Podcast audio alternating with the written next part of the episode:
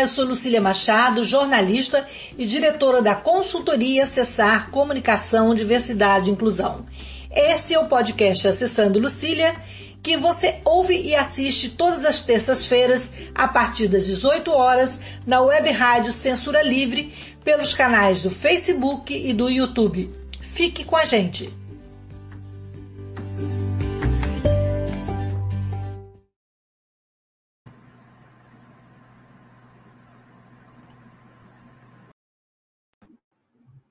Olá, eu sou Lucília Machado. É, nosso podcast Acessando Lucília. Estou recebendo Dagmar de Melo Silva, a professora Dagmar, ela é da Faculdade de Educação da UF, do mestrado em Diversidade e Inclusão, e o assunto aqui é a Síndrome de Down. Vamos falar hoje sobre o dia de consciência dos avanços da Síndrome de Down, é, que Dagmar é, tem uma boa nessa, nessa trajetória, ela tem uma trajetória de luta e de vida. Ela é mãe de Raquel Canela, uma mulher de 30 anos com síndrome de Down. É, antes de começar o programa, eu vou me apresentar. Eu sou uma mulher branca, de cabelos castanhos escuros, na altura dos ombros, estou com óculos com aro dourado, tenho nariz fino, sobrancelha fina, estou sentada na minha cadeira de rodas, que não aparece nesse, nesse, nesse, nesse quadrado aqui do computador, e estou no meu quarto, uma parede salmão atrás de mim, um armário branco e um porta-retrato colorido. É, Dagmar, muito bom ter você aqui para um tema tão importante. É, mais do que um dia de comemorar, é um dia de lutar, não é isso, Dagmar? Se apresente, depois a gente vai conversar sobre esse tema tão importante na área da inclusão e da diversidade. Olá, Lucília. É, Bom, eu vou primeiro me, auto, me audiodescrever aqui, tá? Eu sou uma mulher é, branca, uso um óculos de aro grande, tenho os cabelos grisalhos, sou uma mulher de meia idade, né? Ao, ao, meu lado, aqui na lateral, tem uma estante de livros, a parede de fundo é branca. É, eu tenho olhos claros, não aparece, é, e eu estou vestindo uma roupa de cor acinzentada. É, acho que é, é, é, resume a minha, a minha audiodescrição. Então, Cília, muito obrigada pela oportunidade. É sempre bom é, afirmar essa luta né, pelo direito é, da pessoa com deficiência, e no meu caso, especificamente aqui, eu tô, vou falar sobre a síndrome de Down, porque é, não à toa, né, mas porque tem toda uma história de vida minha com a minha filha, né, de militância, e aqui eu estou é, para responder o que você tiver para perguntar, o que for de curiosidade de, de, é, também dos ouvintes, né? Estou aqui disponível para responder as questões e para a gente conversar um pouquinho sobre, essas, é, sobre a síndrome de Down.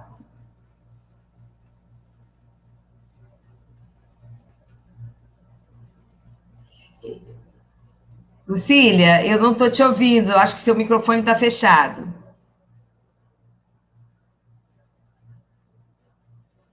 Desculpa, gente, eu fechei o microfone, porque a internet já é ruim, então fica pior ainda quando deixa aberto. Eu queria lamentar aqui se houver algum problema com a internet, a gente está trabalhando para melhorar isso, mas é, estamos todos em tempo, tempos remotos, né, Dagmar? Dagmar, é, eu queria que você falasse um pouquinho da sua trajetória. É, o que, que você acha que avançou nesses últimos anos em relação à conscientização é, sobre a síndrome de Down e como é que Naquele tempo que Raquel nasceu, há 34 anos atrás, quais foram os principais avanços na sua caminhada de vida, desde que a Raquel veio ao mundo para iluminar e dançar nas estrelas aqui com a gente? Então, Lucília, na verdade, Raquel fez 36 anos ontem, né, dia 22, um dia depois do dia da síndrome de Down. Para ela, isso é uma celebração. Todo, todo, então, hoje eu tirei 34, né?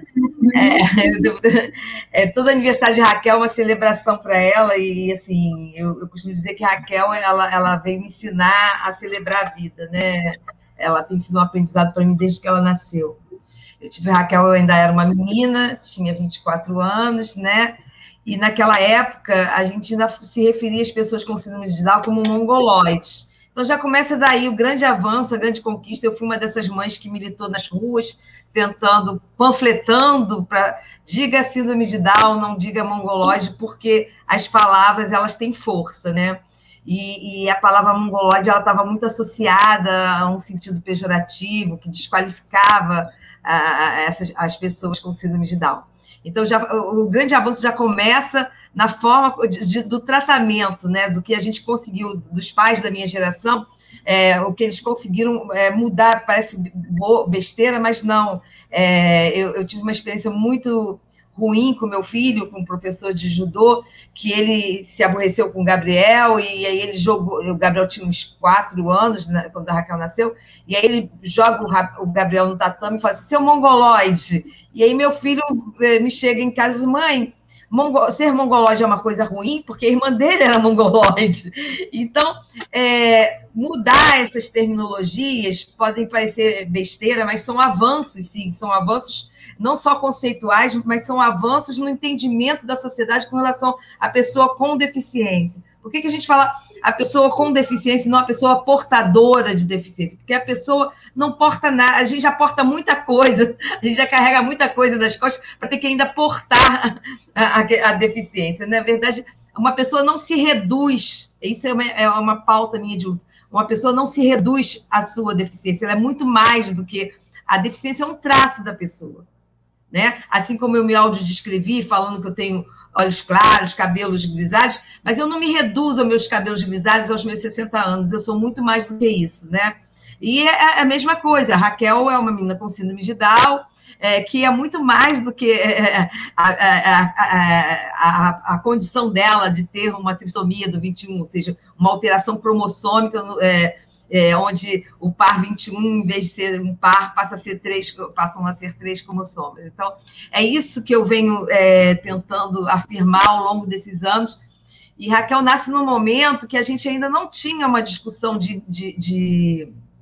Eu me lembro que Raquel tinha três meses, eu fui num congresso Internacional das APAES, que a PAI, na época, era o único espaço que a gente tinha. E a, PAI, a gente sabe que tem uma característica é, mais filantrópica, né? E eu fui nesse congresso internacional, o que se discutia na época, é, em 85, era a questão da integração, ou seja, a, a integração seria uma preparação da pessoa com deficiência para que ela pudesse entrar na sociedade. Né?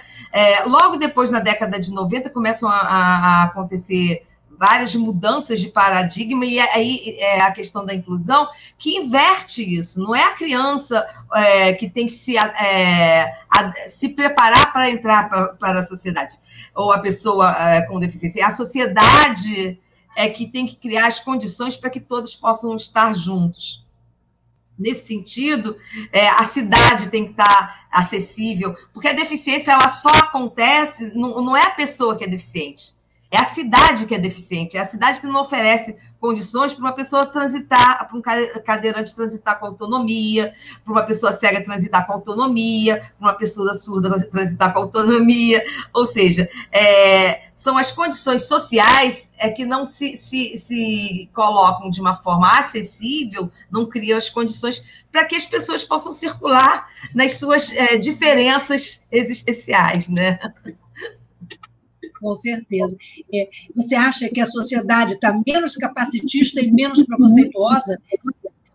Eu acho, eu vou, eu vou ser um pouco, eu vou ser bem sincera, eu acho que o capacitismo ele, ele ainda mantém suas raízes. Né? Eu acho que as pessoas ainda olham as pessoas pelo déficit e não pela potência, né? Eu acho que é uma tendência é, é humana, sei lá, não sei por quê, porque o que nos torna humanos é, são justamente as nossas é, diferenças, não, não as nossas semelhanças. Nós somos muito mais diferentes do que semelhantes né, entre nós. E Mas a gente tem um, uma, uma questão que é cultural, né? É, de olhar de uma forma homogênea, de padronizar modelos, né? E numa sociedade narcísica, uma sociedade que é cada vez mais individualista, que olha cada vez mais para si mesmo, essa coisa de, de entender o outro a partir da sua alteridade, da sua diferença, é, ainda está bastante complicado.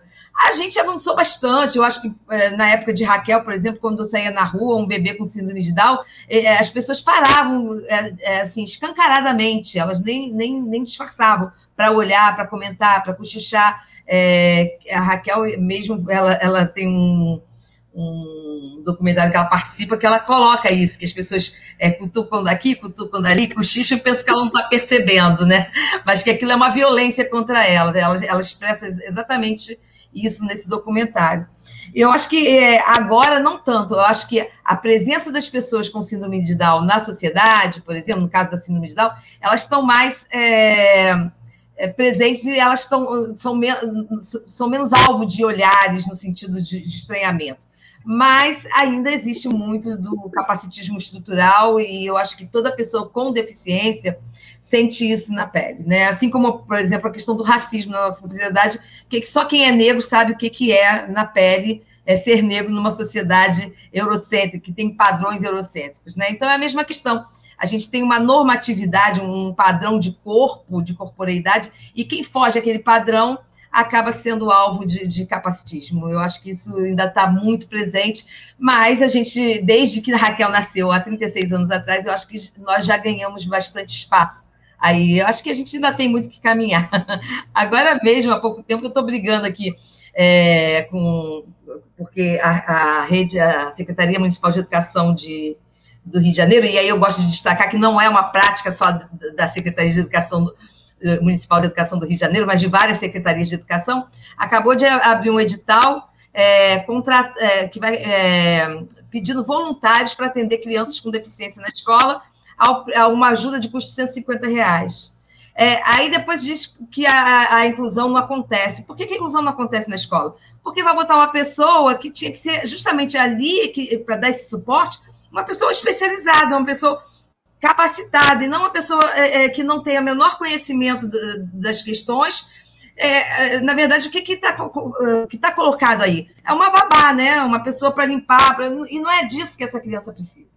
Ela precisa o atendimento especial na escola inclusiva ele é suporte, ele tem que dar suporte para que essa criança possa estar bem na escola, para que ela possa conviver com seus coleguinhas, para que ela possa acompanhar o currículo dentro das adequações e das adaptações necessárias para que ela acompanhe, né?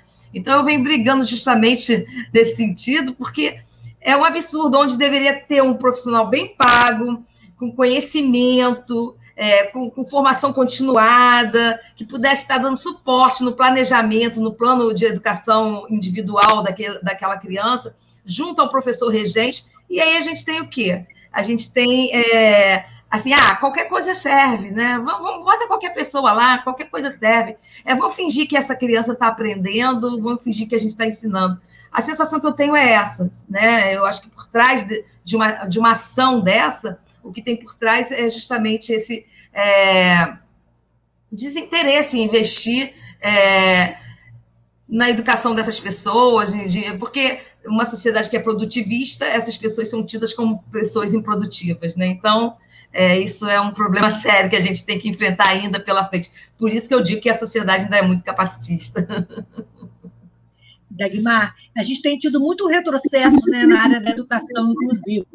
Esse ano passamos aquele famigerado decreto que, felizmente, foi revogado. Agora temos aí esse descalabro dessa, dessa, do Estado do Rio de Janeiro, e há pouco tempo também tivemos a aprovação da visão monocular é, como deficiência, e quando, na verdade, está causando polêmica aí.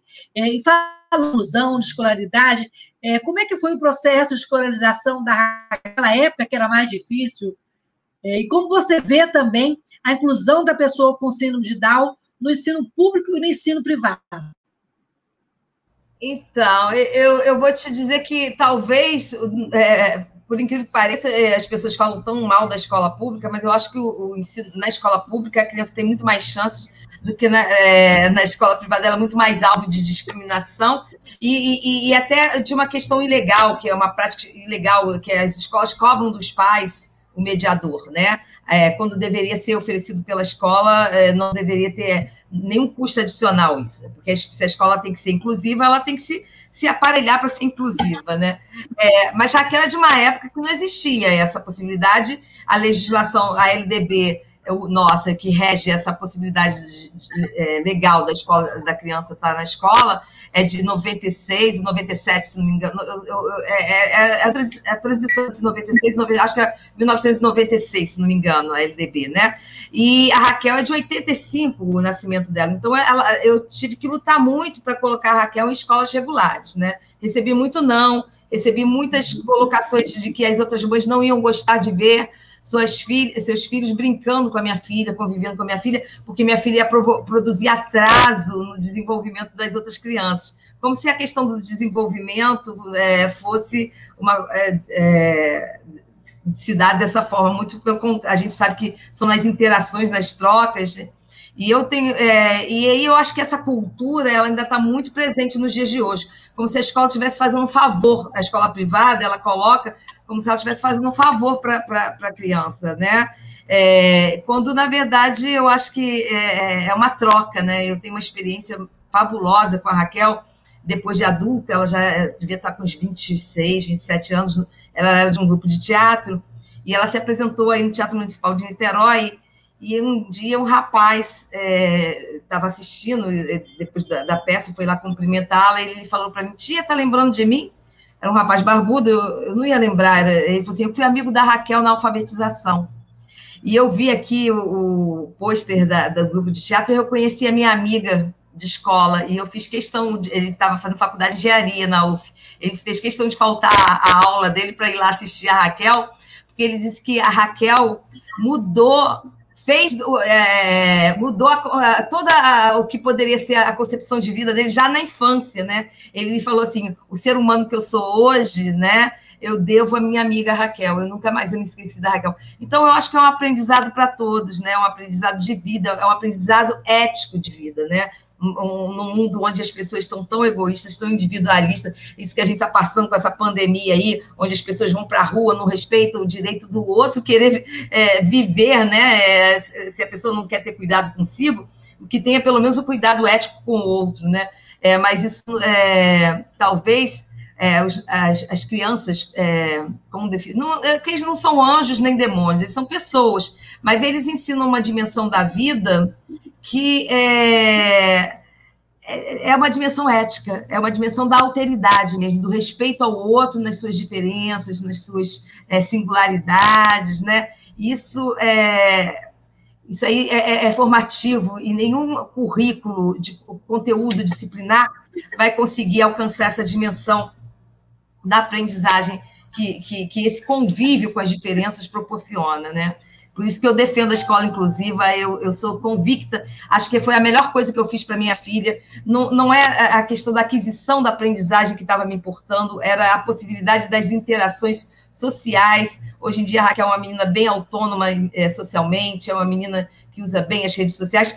Tem, tem, tem lacunas de, de escolarização? Tem, mas isso não, não, impede nada dela ser uma menina é, viva, vibrante, que está aí na vida, né? É, ela aprendeu a ler, escrever na escola regular, numa época que não existia mediação, nem se falava em mediador, então ela foi aos trancos e barrancos mesmo.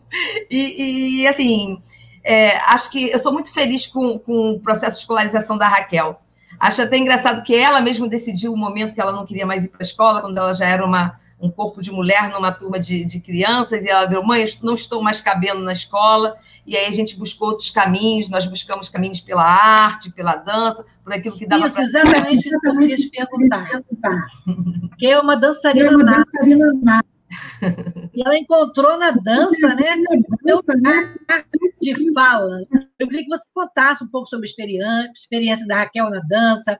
A gente teve a oportunidade de recebê-la aqui em Niterói, diretora do Sensibiliza, no acolhimento dos alunos.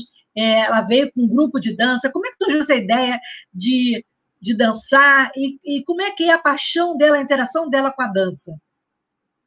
É, é, a Raquel vem de uma família de artistas, né? Porque o irmão dela é ator profissional, a minha mãe, a avó dela é atriz, é, foi professora, mas depois, é, é, depois de uma certa idade, quando ela pôde se aposentar, se dedicou ao teatro.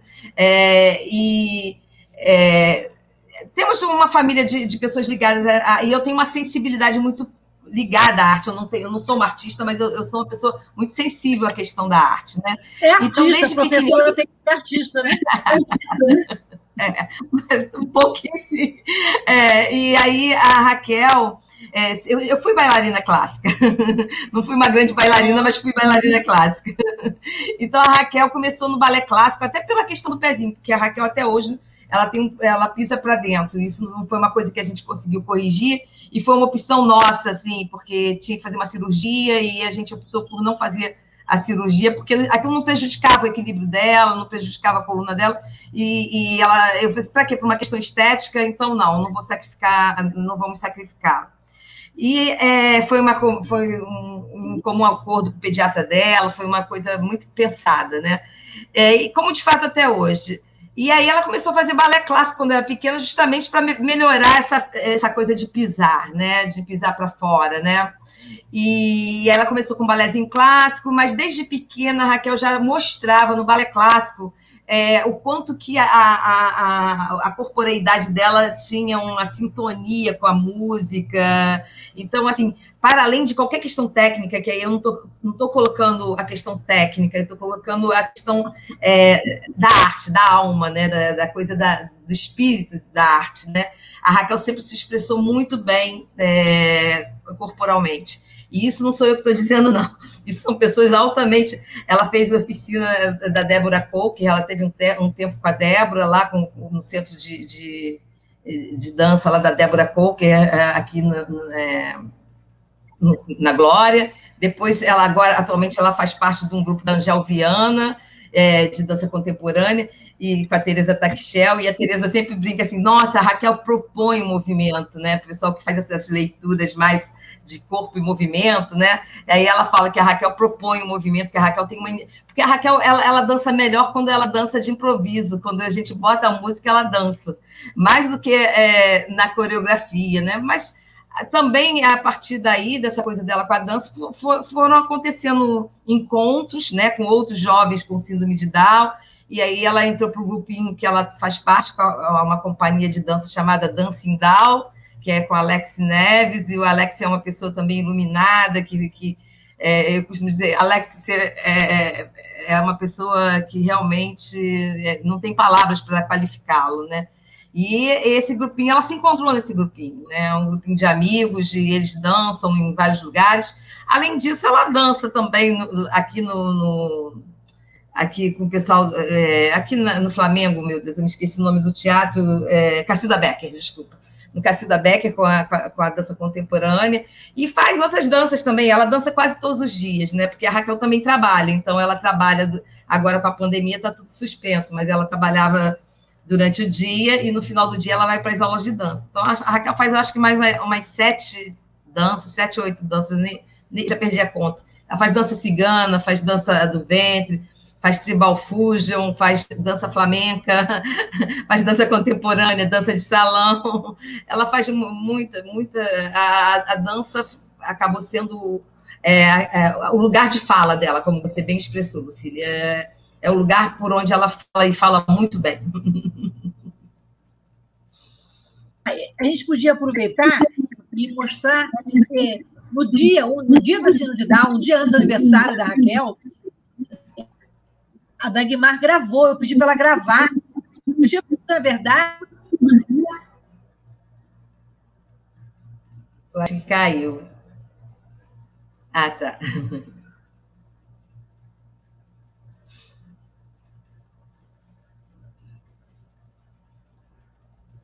É, eu ia pedir o Antônio, pedir o Antônio vídeo que ela gravou, ela gravou no dia da de Down, que a Raquel lançou especialmente para o nosso programa.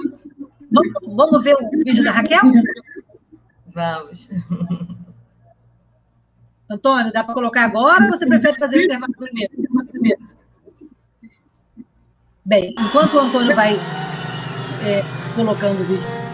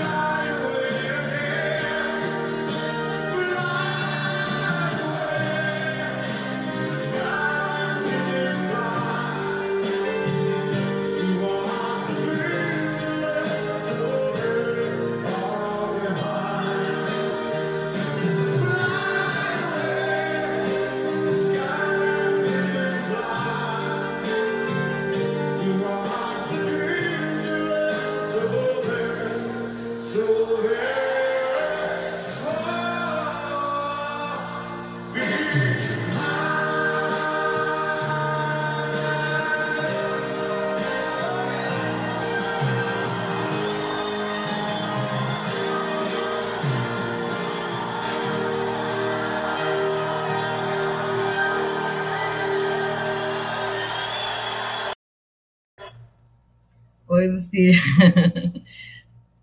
Lucília, é, tá me ouvindo? Ah, tá. É, eu, acho é, eu acho interessante porque, assim, é, não, é, não é técnica que a gente tem que olhar, né? Tem que olhar a, a expressividade dela. E ela tem toda uma história ali. É, ela conta, não sei se você repara, tem uma hora que ela está dançando em homenagem à síndrome de Down. Tem uma hora que ela vem e mostra o olhinho dela e ela mostra o marcador da mão. ela mostra todos os marcadores da síndrome de Down. Você falou e depois você falou, realmente é uma leitura muito interessante incorporou na dança a própria vida, né? É, ela vai, mostra todos os marcadores da síndrome de Down, o olhinho, a mão, tem hora que ela faz assim para a mão. Ela vai contando toda uma história, o sofrimento, ela faz, ou seja, a, a coisa do voo, da liberdade, que eu tinha contado para ela que aquela música falava é, tentei falar do modo que ela entendesse, que falava de, de um pássaro, né, que voava para se libertar, e aí tem, ela faz todo o movimento do pássaro, ela faz a sacudidinha das pernas, ela conta toda uma história. Muito bom, muito bom. Então, vamos fazer um intervalinho agora. Sim. Rapidinho, vamos falar um pouquinho da rádio e a gente volta falando é, de outras habilidades da Raquel. Ela também tem uma habilidade, falando, beleza? Vamos ver daqui a pouco, você conta pra gente. Tá bom. Vamos lá, Antônio, então vamos voltar. Vamos ao intervalo.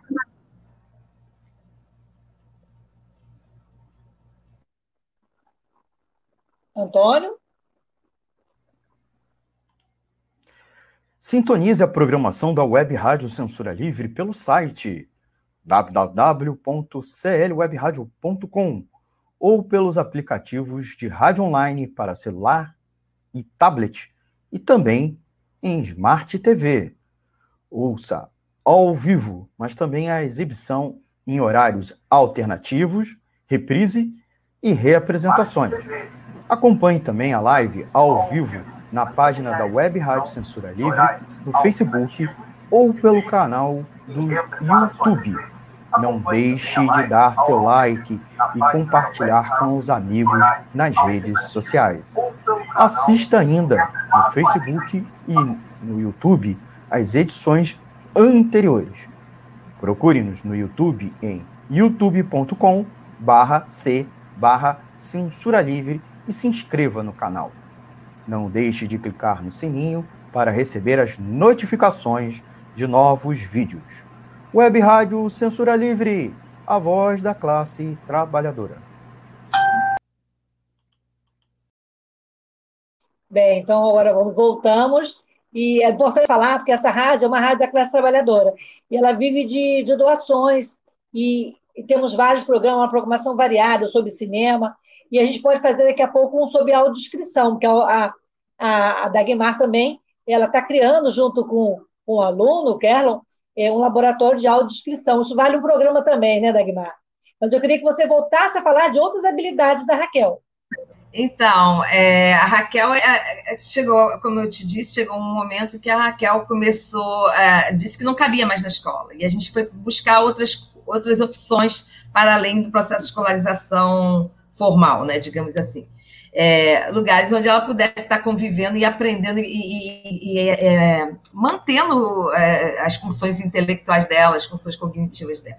E aí a gente bus, é, optou pela, por, pela arte, né, e também pelo trabalho, né, a vida adulta também o que vai, vai fazer a passagem dessa dimensão da infância, da adolescência para a vida adulta seria a questão do trabalho, né, e isso é muito importante porque muitas vezes as pessoas se dirigem ao adulto com síndrome de Down como se eles fossem eternas crianças. E não, eles têm anseios, eles têm desejos, eles gostam, eles namoram, eles querem exercer a sexualidade deles, eles querem é, se sentir pessoas produtivas. Então, é, eu tive a sorte de encontrar um projeto, um projeto que, que de empregabilidade que prepara jovens com síndrome de Down, e atualmente ele ampliou, o projeto se ampliou para pessoas com deficiência intelectual, tem outros jovens que não são só jovens com síndrome de Down, que é o Beleza de Todas as Formas, né, em todas as suas formas. É, é, de, é de, uma empresa de, de, de, cosméticos italiana, e aí eles fazem esse projeto onde eles dão um curso de formação para os jovens, e aí os jovens que, que estão em condições, é, tem os salões parceiros, né?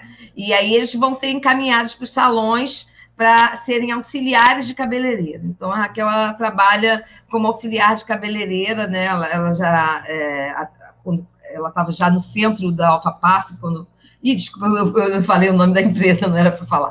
Ela estava no centro. Tá. Ela estava no centro técnico já, né, quando veio a pandemia, e ela teve que parar. Mas ela já tinha passado por dois salões, ela ficou três anos no salão, depois ficou mais um ano no salão, e aí ela foi convocada para o centro técnico.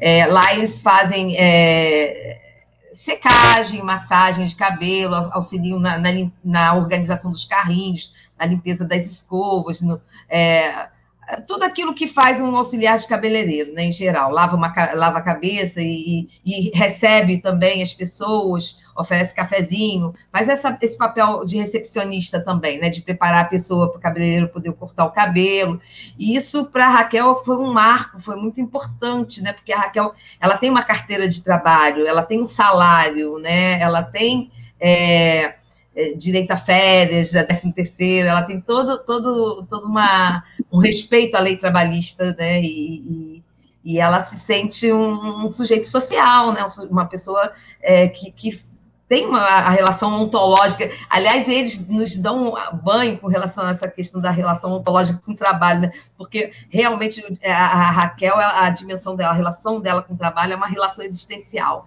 É para além de uma questão somente de, de, sobrevivência, né? Ela, ela pode ter esse luxo né? de trabalhar não para a sobrevivência dela, mas para a existência dela, para dar sentido à existência dela. É muito bom. Uma filha de uma amiga também, jornalista, ele trabalhou no McDonald's e juntar o dinheiro e fazer uma viagem de com o dinheiro dele. E aquele é o orgulho dele. Então, assim, essa socialização, essa troca é bom para todo mundo, para a diversidade, né? Traz um novo olhar para a pessoa com deficiência, especialmente da pessoa com deficiência intelectual, que ainda é, como você falou, é infantilizada, é o coitadinho. Então, assim, isso muda um pouco, né? Eu queria tocar um assunto que é meio delicado, que é a sexualidade das pessoas com deficiência. Como é que você lida com isso na relação com a Raquel? Então, a Raquel acabou de terminar um, um, namoro aí de quatro anos, em plena pandemia. Eu falei para ela não fazer nada disso, que ela estava sendo precipitada, mas ela resolveu terminar. É, então, ela está solteira nesse momento. Mas, assim, é, a vida, é, esse namoro é, já tinha quatro anos, já estava com bastante tempo, já tem quatro, tinha quatro anos agora, né? Mas quando estava mais ou menos um ano e meio, dois anos de namoro, já, já, já, já eles já passaram a ter, ela já estava numa idade mais madura de entendimento a gente já passou, os eu e os pais é, do menino, resolvemos liberar eles e deixar que eles tivessem espaço para a intimidade deles, né? Então, é, quando ele vinha para minha casa ou ela ia para casa desse menino, eles ficavam juntos e, e a gente dava a oportunidade de eles ficarem sozinhos, privacidade para eles ficarem sozinhos no quarto, né? Então, é, sempre é, é, a Raquel sempre foi muito discreta com relação à questão da sexualidade. Ela nunca gostou de conversar comigo, né? Ela ela conversa eh, com, com algumas pessoas amigas que, que às vezes até me passam as questões que ela conversa. Mas com a mãe ela, ela, ela é mais discreta, ela não gosta muito de falar. Mas é, é isso. Né? É, é, como todo, é, eu também nunca fui muito de conversar com a minha mãe sobre a minha vida sexual, não.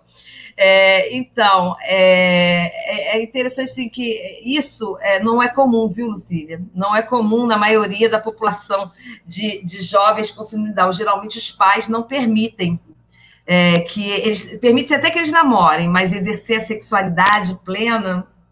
É, eu estou fazendo, produzindo um filme chamado Parresia esse filme é com depoimentos de jovens com síndrome de Down.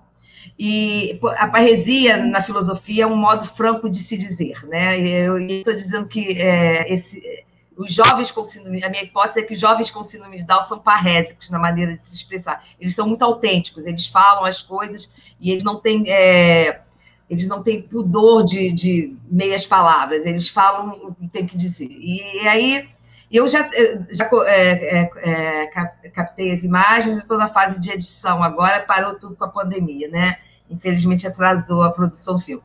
Que a ideia é que esse filme possa ser passado em, em, em redes de ensino, em escolas, para que os professores possam ter um outro olhar sobre esses jovens, né? Para promover o debate e a gente produzir uma, um outro olhar, um deslocamento de olhar é, sobre a questão da pessoa com deficiência intelectual.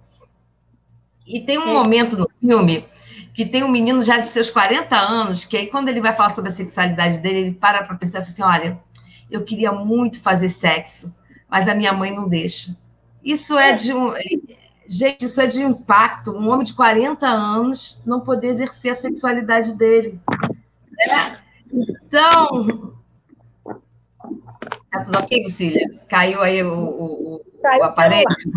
Aí, Vou esperar você. falando, eu falando, falando, Então, Lucília, eu acho isso de, de, de, uma força, entendeu? Quando esse menino fala isso para a câmera, eu acho que ele está ele tá denunciando o quanto que eles ainda são é, submetidos ao, ao controle do, das pessoas, né, dos pais, dos familiares, que não permitem, porque a sexualidade faz parte da vida, né? A sexualidade faz é, parte do humano, né? E, e, e, essa visão de que eles são eternas crianças, que os pais têm sobre os filhos, é, acaba é, podando o direito dessas pessoas exercerem plenamente a sexualidade deles, né? que eles não exerçam. Eles vão exercer sobre outras formas, mas de uma forma plena, como eles gostariam, eles acabam sendo cerceados, né? Então, é isso. Eu acho que é, isso é um grande problema. Eu acho que a infantilização, é, por trás disso tudo, está a infantilização do, do adulto, com, com, com, principalmente, eu falo de, não só com síndrome de Down, mas com deficiência intelectual, né, geralmente, porque é, as pessoas acham que. É, é, uma vez eu tenho um fato curioso, tava, a Raquel estava na peça de teatro apresentando, e aí tinha uma. Era para um grupo de professores, e aí tinha uma professora do meu lado. E aí ela não sabia que eu era mãe, né, de uma menina que estava no palco. Ela virou para mim e falou assim: Eu não sabia que eles pensavam. uma professora, ela não sabia que eles pensavam. É essa visão capacitista de sociedade que a gente tem até hoje. Isso não tem muito tempo. A Raquel devia ter uns 20 anos quando isso aconteceu. Então, tem 16, há 16 anos atrás, você tinha uma professora que não sabia que pessoas com síndrome de Down pensavam né? Então, esse olhar capacitista sobre eles acaba infantilizando ou acaba romantizando, dizendo que ah, são anjinhos, são bonzinhos, são ingênuos. Não, eles são seres humanos capazes de, de, de, de boas atitudes e atitudes também que não são lá muito legais. Tem momentos aqui que eu me estresso aqui, eu e ela, né? Ou seja, faz parte da vida, né? Assim como eu me estresso com meu filho, que tem 39 anos, vai fazer 39 anos, né? Isso faz parte da vida, é, é, faz parte das relações interpessoais.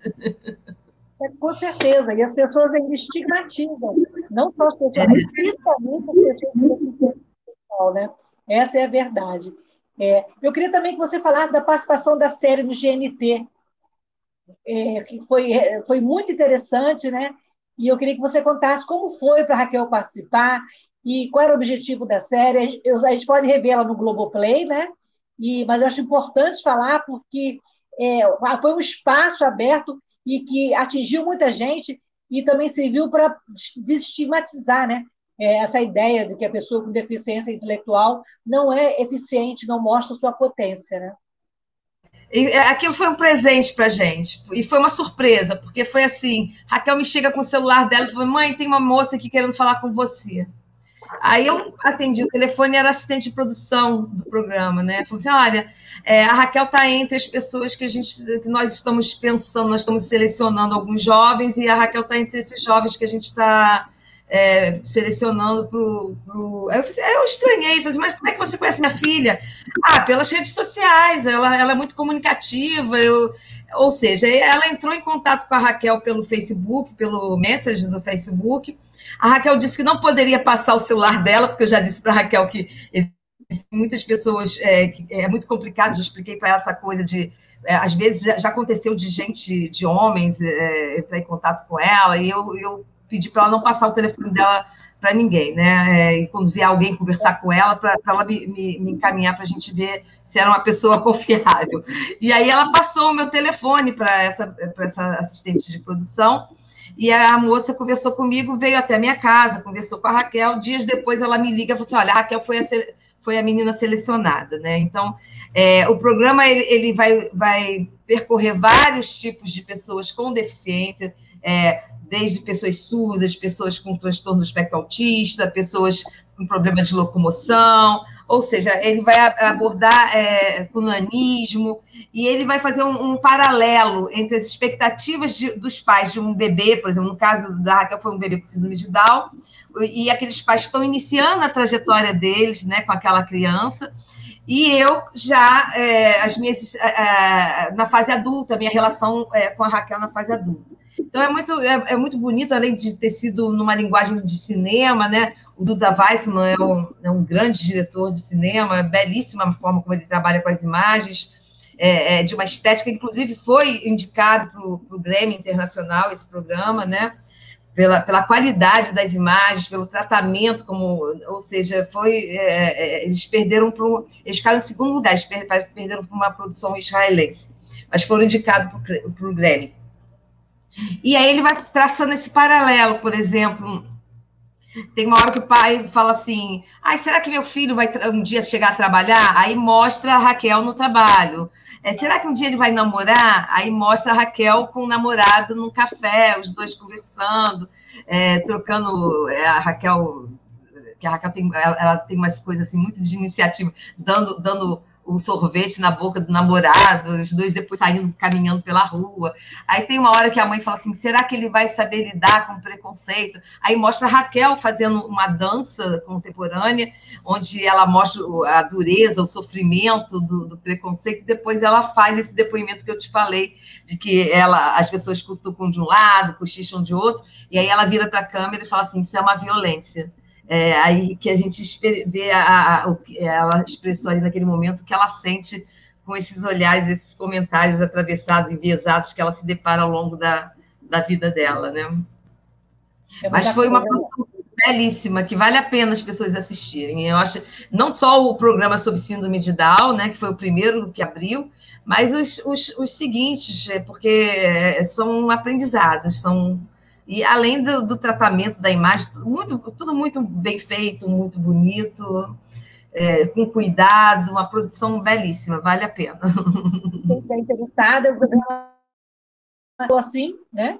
E pode ser acessado no YouTube e também no Globoplay. Eu acho que é imperdível, é uma lição assim de anticapacitista, né? De mostrar a, a potência eh, de nós, das nossas pessoas com deficiência, né?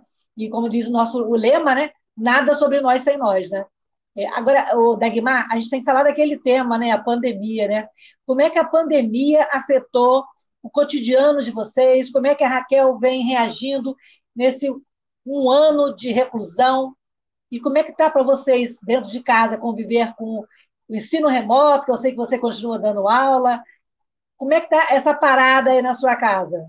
Então, Lucília, foi bom você tocar nesse assunto, porque a gente vai tocar num assunto que eu venho brigando mesmo, brigando, literalmente brigando nas redes sociais, que é o direito das pessoas com deficiência serem vacinadas prioritariamente já eram para estar sendo vacinadas junto com a população mais velha, tá? Isso não tinha que ser, isso aí está na LBI, está lá na legislação que não está sendo respeitada. É, me aborreci várias vezes, porque eu, eu fui para alguns programas e, e, fizeram recortes enviesados, né? E eu não estou pedindo direito da pessoa com síndrome de Down, não. Eu estou pedindo direito da pessoa com deficiência, porque um cadeirante, quando ele, ele na rua, ele vai ter que segurar, passar a mão na cadeira, ele vai ter que tocar nas coisas, então ele é muito mais vulnerável e suscetível a pegar a, a, a, Covid, né? O vírus, né?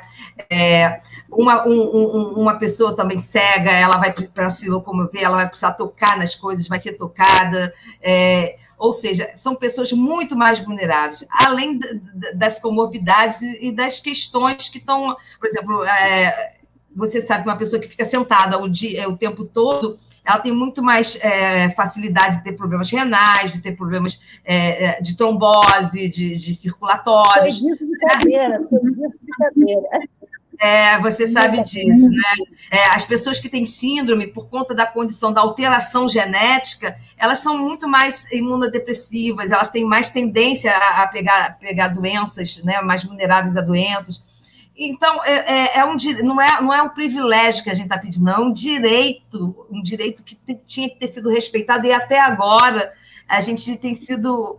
É, não tem tido ressonância, nem verber, eh, não tem é, ver. E agora faltou a palavra. Eu ando muito cansada, você dando trabalho. Você tem uma ideia, hoje eu estou desde 6 horas da manhã dando aula, depois para reunião, para reunião, e vim aqui para a live. Mas é, eu fazia, eu fiz questão de, de, vir, porque eu acho que esse é um, é um espaço que a gente pode estar tá afirmando esses direitos, e, e, e eu não abro mão. É, de que a gente que a questão da vacina é uma questão é, ética, não só ética, mas é uma questão de direito mesmo que não que está sendo violado pela, pelos nossos é, é, gestores na e está sendo desprezado também pelos próprios profissionais da área de saúde que deviam estar tá, é, apontando isso, sim, pelos nossos sanitaristas, pelos nossos médicos, pelos nossos imunologistas, que eles deveriam sim estar tá, tá, tá pleiteando isso junto com. Não é uma questão só de, de, de, de, reclamação ou de lamentação, não. É uma questão de direito, e eu, eu, eu me sinto até envergonhada, porque eu, eu vou fazer 60 anos agora, dia 12 de abril, e provavelmente eu vou tomar vacina na frente de pessoas que não que, que deveriam estar sendo vacinadas na minha frente. Né? Então, eu acho que. É eu acho que é uma é questão que, que é, é, a gente não pode abrir mão e que a gente tem que estar tá, uh, o tempo todo reafirmando até que reverbere, voltou a palavra, até que reverbere e, e, que tenha ressonância e que alguém tenha escuta, uma escuta atenta, uma escuta sensível para uma questão tão importante e imprescindível para as pessoas com deficiência. E aí, falando da Raquel, como qualquer outro jovem, a maioria dos jovens com síndrome de Down, hoje, nós estamos apavorados e ela não sai de casa exatamente, fez um ano agora, em, agora nesse mês de março, né? Eu me lembro que o último aniversário dela, eu tinha prometido a, a ela, o ano passado, que esse ano nós poderíamos comemorar, né? Porque para a Raquel, todo, como eu falei, todo aniversário dela é uma celebração. E ela, ela é, chorou muito durante essa semana, porque ela não pôde estar entre os amigos, a gente teve que fazer um Zoom, mas não é a mesma coisa de que estava presencialmente, fisicamente, né? E é isso, ela engordou, a Raquel nunca foi cheinha, vocês viram, ela está bem gordinha, ela engordou muito, eu também engordei demais, porque estamos sedentários. Quem engordou, né? Todo mundo engordou. É... E, não, e assim, eu moro aqui no Flamengo, perto do aterro, mas aí saio com ela, obrigo ela a andar, porque ela não quer sair. Ela tem essa consciência, mãe, eu não quero, eu tenho medo de pegar Covid. Mas quando eu consigo fazer ela caminhar no aterro, aí volta depois com a consciência pesada. Se essa menina pegou alguma coisa, que aí vem terceira, na verdade, eles falam que é segunda onda, terceira onda, na verdade, a gente não saiu nem da primeira onda, né? Por conta da, é das, dos equívocos na condução dessa Covid aqui no Brasil, né? Nós estamos à deriva, um barco à deriva. E aí é, é o, o, eterno medo de, dessa menina pegar, porque ela tem, ela tem comorbidades também, né? Ela tem, ela tem um, um, uma comunicação entre átrios, ela tem um derrame de pericárdio devido a um, a um quadro clínico que ela fez há alguns anos atrás, e o derrame ele continua lá, ele se mantém, e ela tem um prolapso de válvula mitral. Então, ela tem um coração muito vulnerável a qualquer tipo de infecção, né? Então, isso, isso assusta muito uma mãe, e assusta ela também, porque ela tem consciência dessas questões. Eu nunca escondi da Raquel nada dela. Ela sabe muito bem das condições dela, ela sabe que ela tem síndrome de Down, ela sabe que ela tem esse risco. É, nada, tudo isso foi conversado com a minha filha. Ela sempre, nós sempre conversamos muito sobre essas questões. Se todos fossem iguais a gente, essa preocupação, né? A gente vê que muita gente boa, né? Muita gente, muitos políticos, é, pessoas da classe média alta não têm essa consciência né? E as pessoas com deficiência e uma pessoa. Né? E nós estamos aí para lutar e pedindo a vacina. E realmente, essa luta pela vacina não é uma luta só da pessoa com deficiência, é a luta de todos, mas nós estamos aí tentando, é, conseguimos entrar na prioridade, mas essa prioridade não chega, né? Isso é meio complicado, né? Muito complicado. É outra é, Pode comentar, pode comentar. É, a vacina teria que ser para todos logo, né? Mas já que a gente não comprou vacina com antecedência, já que está faltando vacina, que pelo menos os grupos eh, prioritários sejam mais justos, né? Que, que, que, que é, é, sejam realmente, que seja analisada essa questão realmente, porque você sabe que, por exemplo, teve município aí, é, São Gonçalo foi um município que vacinou pessoas da área de saúde, professor de educação física vacinou com, com 20 anos. Eu conheço um menino de 20 anos que vacinou em São Gonçalo é, quer dizer, vacinou na frente de uma pessoa que, que precisaria de vacina, né? Realmente que corre muito mais risco do que um professor de educação física, porque ele tem um, um, um conselho que é da área de saúde, né? Então, aí ele vacinou lá. É, então é isso, né? É, não está sendo, é, em alguns lugares, não está sendo nem é, é, essa prioridade que, que, que que estava lá no, no, plano nacional, e que se, antes, no primeiro plano vocês nem apareciam, vocês nem Não. sequer apareciam. Né? Depois, com muita luta, conseguimos que, que aparecesse, mas sem cronograma, sem previsão de quando é que vocês entram no, na, no cronograma. Né? Então, foi uma. Agora conseguimos colocar a síndrome de Down junto com as comorbidades, mas não acho justo, acho que tinha que ser todas as pessoas com, com deficiência. Pode. É, é verdadeira farra da vacina. Né? É, o plano de imunização veio errado de cima para baixo, e os municípios não tiveram autonomia, e alguns municípios se perderam, como Caxias, como São Gonçalo, né? e não pediram. E no próprio plano de vacinação não tinha a exigência do comprovante de residência. E o povo migrou, o povo sem noção, realmente. Né? É, agora, uma coisa importante, eu vou trocar ideia com você, é que eu tenho visto muitos projetos na área de residência inclusiva, é, para pessoas com deficiência intelectual e outras deficiências, porque uma das preocupações de muitos pais de pessoas com deficiência é quando essas pessoas envelhecerem e os pais não vão estar mais aqui. O que você pensa desses projetos? O que você acha disso? Conhece alguma coisa? Eu estou até tentando programar um programa com a Flávia Pop, do Instituto JNG, para falar dessa experiência. Flávia é ótima, porque a Flávia ela está muito mais inteirada dessa, dessas questões. Né? É, eu acho que não existe uma política social, é, acaba sendo uma, uma, uma ação restrita para poucos, mas eu acho que seria o ideal para os adultos, para pessoas adultas. É, é, é, essa questão da residência assistida, de ter tudo, né? É, mas, infelizmente, é, ainda é para poucos, porque não existe um, um, financiamento do governo, não existe. Talvez a, Flá, a Flávia tinha falado de alguns projetos de. É, até de iniciativa privada, de financiamento de iniciativa privada, ou de, de facilitação de crédito, não sei. É, eu não estou muito por dentro, não. Eu confesso que é uma questão que ainda, ainda não. Eu sou totalmente a favor, eu acho que é, é o caminho de independência deles, deles poderem se, ter uma vida mais plena, mais autônoma. Eu sou totalmente a favor de, de, dos projetos. Se eu, se eu, eu, acho que tinha que ter uma política pública é, de incentivo a esses projetos de residência. Eu acho que eu sou totalmente. E se tivesse, eu estaria, seria uma das. É, estaria com a Raquel candidatando para que ela pudesse ter uma moradia independente. É, inclusive, é, amanhã é, vai ter, no, aliás, hoje no YouTube, né?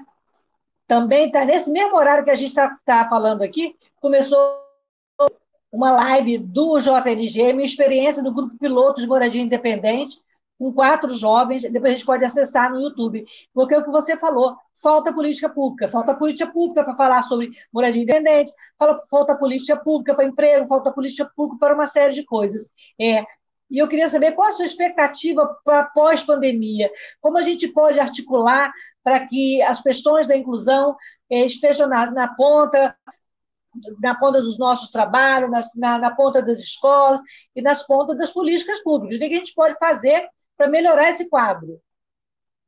Então, eu acho que, na verdade, é, a gente vem fazendo, quem está tá envolvido, é, a gente vem fazendo, é continuar reafirmando essas lutas, né? tentando mudar a cabeça das pessoas, tentando mudar o olhar das pessoas. Eu acho que é, é, é brigar por políticas públicas que realmente ofereçam é, condições, porque é muito fácil para mim, que sou mãe de tenho funcionária pública, tenho, sou privilegiada, estou trabalhando em casa, né? Mas imagina as mães de jovens e adultos é, que moram nas periferias, que não têm condições é, econômicas, que não, não, podem pagar, que não têm condições, é, que, que, seus filhos, às vezes, não conseguem atingir o nível de desenvolvimento cognitivo que minha filha conseguiu atingir, por conta até de, de, de, de desconhecimento de, estimulação precoce, de, né? É, então, por uma série de, fatores que a gente sabe que, que acaba comprometendo o desenvolvimento da criança, né?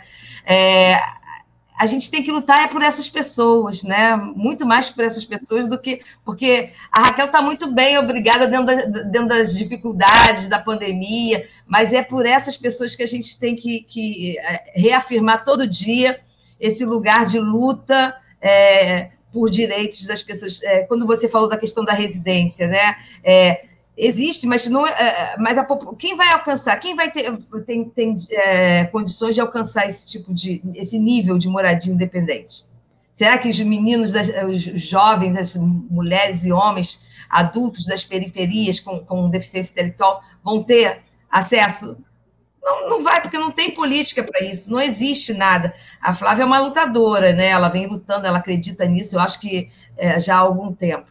Mas, infelizmente, aqui no Brasil, isso ainda é, é uma utopia, né? Mas, pelo menos, a, a, a, utopia é aquilo que nos move, né? Pelo menos a gente continua se movimentando no sentido de alcançar esses sonhos, né? Inalcançáveis. Acho que um dia a gente chega lá, mas ainda tem muito que caminhar aqui no Brasil, porque se a escola ainda é um problema, ainda é um dilema, né? Para as crianças pobres, para as crianças é, que não têm condições, é, que fará é, uma questão de, de, residência independente, de moradia independente, né? É muito mais complicado.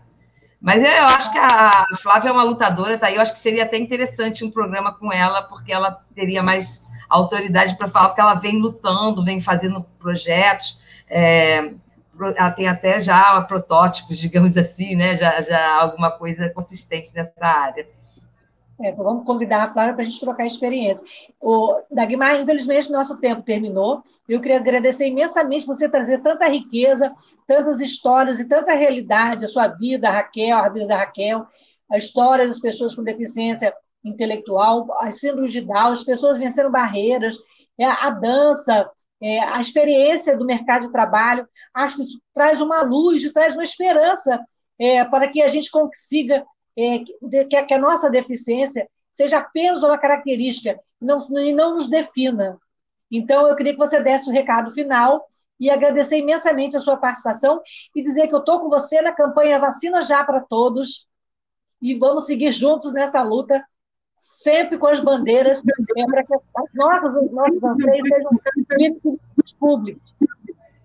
Então, eu queria, eu que quero te agradecer muito a oportunidade de, de fala, porque eu vim aqui não como uma professora da Guimar, que trabalha no CMPDI, mas sim como alguém que milita pela causa, né? Que, que viveu, vive o testemunho de alguém, de estar próximo a alguém que vive cotidianamente, cada dia é um dia de luta, né? É, como a questão da vacina, a questão da escola. Eu, eu não tenho filha mais em idade escolar, mas estou aí brigando, porque eu sou professora, sou da área de educação, e estou aí militando pelo direito a, a uma educação para todos. E eu acho que é, é, toda a vida importa, e nós, e, e você falou, o que você falou é, é, é imprescindível é, para a gente pensar. Uma sociedade ela só vai ser inclusiva o dia que a gente parar de ver as pessoas por suas características e ver a pessoa na sua complexidade, é, na complexidade da sua, de cada existência, né? De cada, cada ser é um ser singular que compõe um todo, que é o mundo, né? Então, acho que é, é esse exercício de alteridade, olhar para o outro, não a partir de si mesmo, mas a partir de uma relação é, de encontro com o outro, o que, que aquele encontro pode me proporcionar como potência, é que aí a gente vai ter uma sociedade mais justa, mais ética, e aí a gente não, não vai precisar mais falar em inclusão, né, Lucília? Porque aí inclusão não vai ser um termo obsoleto, desnecessário. Muito obrigada, e antes de terminar esse programa, eu queria pedir a colaboração de vocês. Antônio, se você puder botar o cartaz aí da campanha, é, nós estamos nesse momento fazendo uma campanha é, para o Luan. O Luan, ele é filho da, da nossa querida colega Vânia, aluna do curso de Pedagogia da UF. É, ele tem mielomeningocele, e a Vânia, nesse momento, além de estar lutando com o Luan, que hoje foi entubado agora à tarde, gente, é, por problemas, não tem a ver com Covid, graças a Deus, por problemas respiratórios, e a Vânia, no ano passado, descobriu um câncer. E ela vai ter que tirar a mama, ela já fez quimioterapia, então, estamos nessa campanha aí de quem puder ajudar a Vânia com 10, 20, 100 reais, porque ela precisa contratar cuidadores, enfermeiros, para cuidar do Luan enquanto ela estiver é, sendo operada aí nesse período de tratamento. Então, eu queria agradecer, dedicar esse programa para o Luan e para todas as pessoas com deficiência que estão lutando, seja no mercado de trabalho, seja na escola, seja lá lutando pela vida, como ele está nesse momento no hospital, é, mesmo que entubado, porque o Luan, ele é um ser feliz de luz. E ele é um menino feliz, sabe? Ele, ele gosta de cosplay, ele, ele participa de muita coisa. Então, vamos ajudar o Luan a voltar à vida. E a Vânia, que é uma pessoa iluminada, você conhece lá da educação. Eu queria agradecer a todos, uma boa noite e até a próxima terça-feira. Uma coisa que antes de terminar, eu acho que é, o corpo que resiste já é uma resposta ao mundo, né? E aí o Luan está dando uma resposta ao mundo ao, ao, ao, lutar pela vida dele, né? Ao resistir, né? É, é, pela vida é uma resposta ao mundo, é um ensinamento ao mundo. Eu acho isso é, emocionante, assim. Eu são pessoas são pessoas iluminadas. Ficar caramba na sua fala, não podia deixar também fazer uma homenagem ao Renatinho, né? O criador me deixou essa semana e ele ele me me deu uma menção honrosa na Câmara pelos Direitos Humanos de Niterói, e eu fiquei muito, e isso me guarda nas minhas memórias, a frase que o Renatinho usava, sempre, só a luta muda a vida. Então, vamos continuar lutando em nome do Renatinho. Renatinho presente para sempre. Boa noite, gente.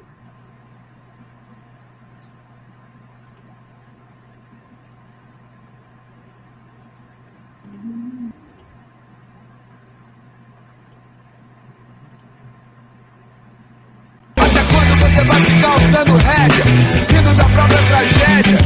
Até quando você vai ficar usando rédea?